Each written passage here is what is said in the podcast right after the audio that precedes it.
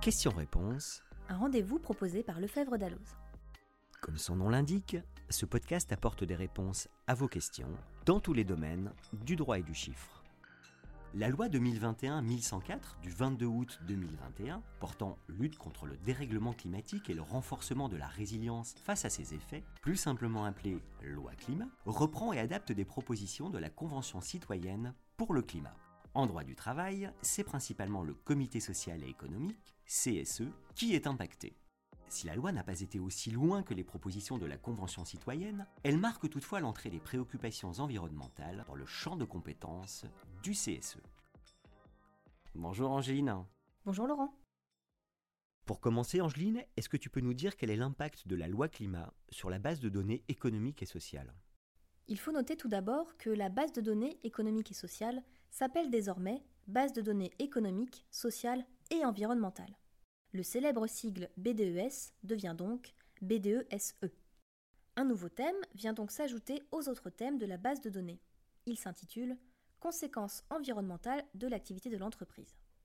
Il s'intègre aussi bien au thème de la base de données mise en place par accord, BDES conventionnel, que de la BDES mise en place en l'absence d'accord, BDES supplétive, et ce, quelle que soit la taille de l'entreprise, c'est-à-dire plus ou moins 300 salariés.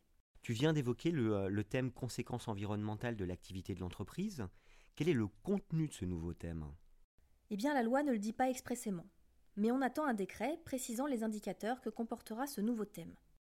Ces indicateurs devraient donc compléter les informations que l'employeur doit déjà fournir dans la BDESE et qui sont précisées par deux articles du Code du travail. Le premier, R 2312-8 pour les entreprises de moins de 300 salariés, et ensuite R 2312-9 pour les entreprises de 300 salariés et plus.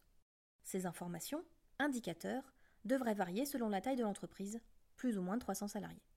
Certaines entreprises ne doivent-elles pas déjà fournir des informations environnementales à leur CSE Eh bien, concernant les entreprises de 300 salariés et plus, la BDES peut d'ores et déjà comporter des informations environnementales. Concrètement, les grandes sociétés anonymes, qu'elles soient cotées ou non, doivent délivrer des informations environnementales à leurs actionnaires. C'est ce qu'on appelle le reporting extra-financier matérialisé par la déclaration de performance extra-financière, en abrégé DPEF.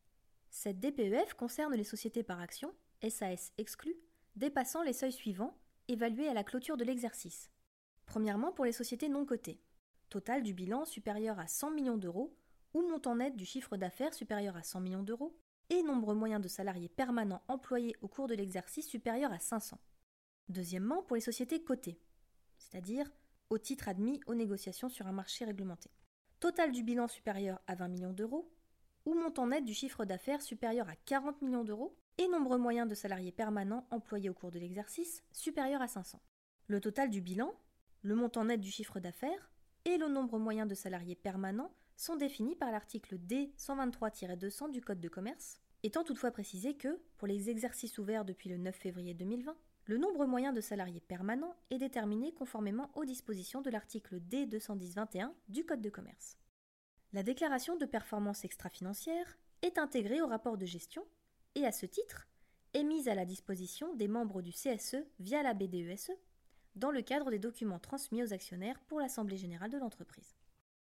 La DPEF analyse donc les risques sociétaux, sociaux et environnementaux de l'entreprise, ainsi que les politiques mises en place. Elle doit comporter notamment des informations relatives aux conséquences sur le changement climatique de l'activité de la société et l'usage des biens et services qu'elle produit, mais aussi ses engagements en faveur du développement durable. Il faut y décrire les principaux risques, les politiques appliquées et leurs résultats, avec des indicateurs clés de performance.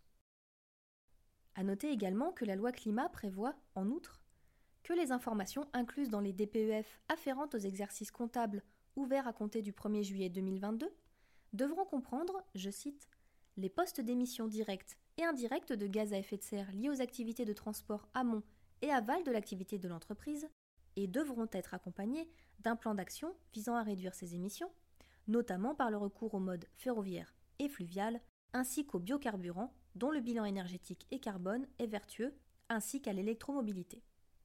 Pour terminer, Angeline, est-ce que tu peux nous dire le délai dont disposent les employeurs pour mettre la BDESE en adéquation avec les obligations de la loi climat? Du fait de l'absence de décret fixant le contenu du nouveau thème Conséquences environnementales de l'activité de l'entreprise, les auteurs s'interrogent sur le point de savoir si les nouvelles dispositions sur la BDESE sont déjà applicables ou non. Cependant, la loi ne soumettant pas son entrée en vigueur à la publication d'un tel décret, il nous semble plus prudent de créer ce thème dans la BDESE et de fournir, dans un premier temps, les informations à la disposition de l'entreprise ou celles déterminées dans le cadre d'un accord ou d'un avenant conclu sur le sujet. Il n'y a donc pas de délai, et ce nouveau thème, de même que les obligations en matière d'information dans le cadre des consultations récurrentes ou d'information-consultation dans le cadre des consultations ponctuelles, sont applicables depuis le 25 août 2021, date d'entrée en vigueur de la loi. Questions-réponses, c'est fini pour aujourd'hui. Ce podcast a été préparé par la rédaction sociale de Lefebvre d'Alloz. Il vous a été présenté par Angeline Doudou et Laurent Monton. Au son, Axel Gable. Au montage, Angeline Doudou.